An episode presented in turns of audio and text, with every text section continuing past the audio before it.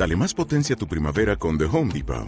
Obtén una potencia similar a la de la gasolina para podar, recortar y soplar con el sistema OnePlus de 18 voltios de Ryobi desde solo 89 dólares. Potencia para podar un tercio de un acre con una carga. Potencia para recortar el césped que dura hasta dos horas. Y fuerza de soplado de 110 millas por hora. Todo con una batería intercambiable. Llévate el sistema inalámbrico OnePlus de 18 voltios de Ryobi. Solo en The Home Depot. Haces más. Logras más. Este podcast forma parte de Evox Originals. Disfruta de este avance. El más allá, ufología, arqueología imposible, encuentros cercanos a la muerte, esoterismo, misterios y ciencias de la frontera que nos llevarán a otra dimensión. A la luz de las velas y en la oscuridad de la noche, el candelabro nos ilumina y nos cubre de misterio.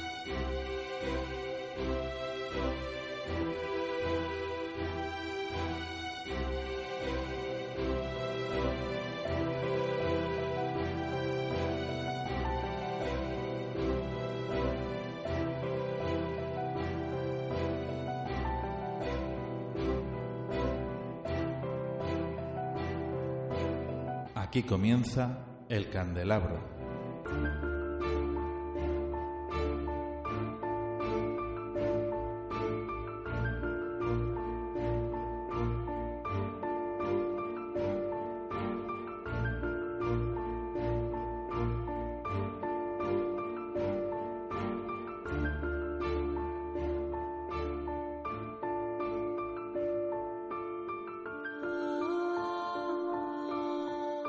Estimados oyentes, queridos amigos, muy buenas noches y bienvenidos a El Candelabro.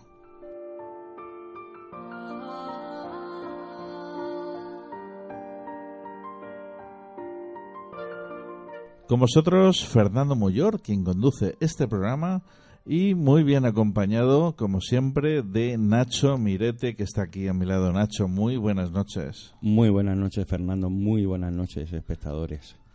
Tenemos esta noche un programa especial, ¿no, Nacho? Que lo vamos a dedicar a Halloween. Esta noche, este fin de semana, se celebra Halloween. Y bueno, ya en la semana pasada hablamos sobre las experiencias cercanas a la muerte y en esta ocasión vamos a hablar primero con Ricardo Latouche sobre la, la festividad de Halloween y posteriormente vamos a hablar ni más ni menos que con Elena Merino. ¿Sobre qué? Pues sobre su especialidad, la muerte, los asesinatos, asesinos en serie. En fin, va a ser un programa bastante completo. Sin duda, un auténtico lujo para, para todos. Bueno, pues comenzamos el candelabro.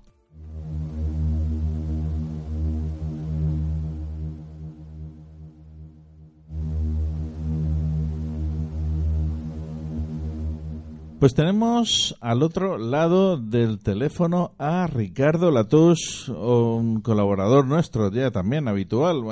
Ricardo, muy buenas noches. Buenas noches, Fernando. Buenas noches, Nacho. Bueno, para mí un placer una vez más participar en este programa del Candelabro y en esta noche de Halloween tan especial. Eres un gran admirador de esta noche. Sí, realmente sí, porque eh, la la investigación de todo lo que tenga que ver con la superstición, eh, basado en la parapsicología, en los años de investigación, me han hecho eh, poner un poquito más de énfasis en averiguar, investigar sobre esta fiesta que supuestamente tiene un origen norteamericano y supuestamente tiene un origen más a nivel comercial y se deja mucho de lado esa parte del y esa parte de España, eh, de la España remota, en la que también se celebraba en los años 1300, incluso antes, ya se celebraba el Halloween y eh, tenía una gran importancia, vamos a llamarlo dentro del paganismo, ¿no? Esas fiestas paganas traídas desde Inglaterra hacia abajo y que, eh, pues, España, ya te digo, en la, en la parte de Finisterre, es, eh, según mis investigaciones, la que realmente lleva a Estados Unidos y América estas festividades. Ricardo, eh, dígame. Sí, eh, estabas diciendo que, que realmente se, eh, bueno, se supone de que viene de otras partes del mundo y estás hablando de Finisterre. Me gustaría que, que amplíes un poquito la información porque creo que hemos de sentirnos orgullosos, ¿verdad? Hombre, yo pienso que gran parte de los radioyentes, ninguno sabe acerca de lo que estás hablando de Finisterre. Así que yo creo que mm, es algo muy interesante saber esa parte de nuestra historia. Bueno, estamos hablando simplemente de, los celtas y de los druidas y de esas fiestas que tenían que ver con, con, vamos a llamarlo, con el comienzo de la oscuridad, ¿no? La última cosecha del año, la gente se reunía y eh, hacía una gran fiesta pagana que empezaba justamente con lo que vamos a llamar la fiesta de todos los santos, todos los muertos, en Halloween, y como que ahí se disfrazaban para espantar a la oscuridad, por decirlo de alguna manera, y cerraba con broche de oro en los carnavales, donde otra vez nos disfrazamos y celebramos ya el advenimiento, vamos a llamarlo, de la luz, Ese periodo de oscuridad que comenzaba con el Halloween y cerraba en la parte de los carnavales con la parte de, eh, de la luz, de, del reencuentro, porque aparte de todo, las familias se recogían por el invierno, se recogían por el frío, por la nieve, y pasaba ese periodo, esa, esa vamos a llamarlo, ese desconocimiento de la sociedad hasta que volvía otra vez la luz. De ahí viene todo, todo toda esa fiesta pagana. Quizás Ricardo pueda, pueda llevar un poco a colación de, de, la luz, de la oscuridad, el cambio de solsticio, el cambio de hora, eh, un poco la adoración, la adoración, el recogimiento que estás diciendo, con la adoración de, de realmente de, de, los muertos, de Halloween, de, de, esta fiesta. Pero sin embargo, eh, antes, eh, fuera de antena, me has comentado, por lo que estaba ampliando ahora Fernando, me has comentado lo que es la entrada de la fiesta pagana de Halloween por la zona de Galicia, que siempre es conocida que, que hay brujas, a ver las aigas. Sí, pero por eso te digo, los celtas bajaron por la fiesta, ¿ok?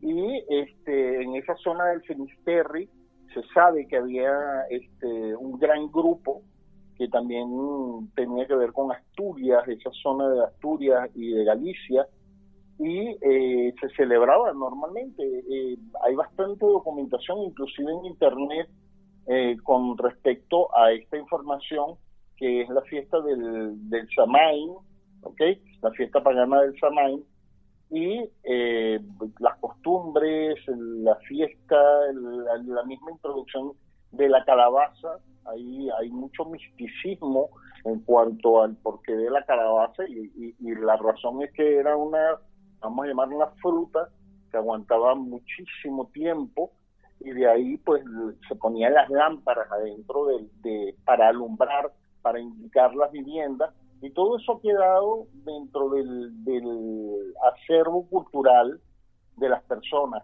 Eh, hay una documentación interesante sobre el Papa, si mal no, no recuerdo, eh, Gregorio XIII, que es, eh, sí, Gregorio, Gregorio III y Gregorio IV, que son los que montan, los que solapan la fiesta de el Samaín con la fiesta de todos los santos.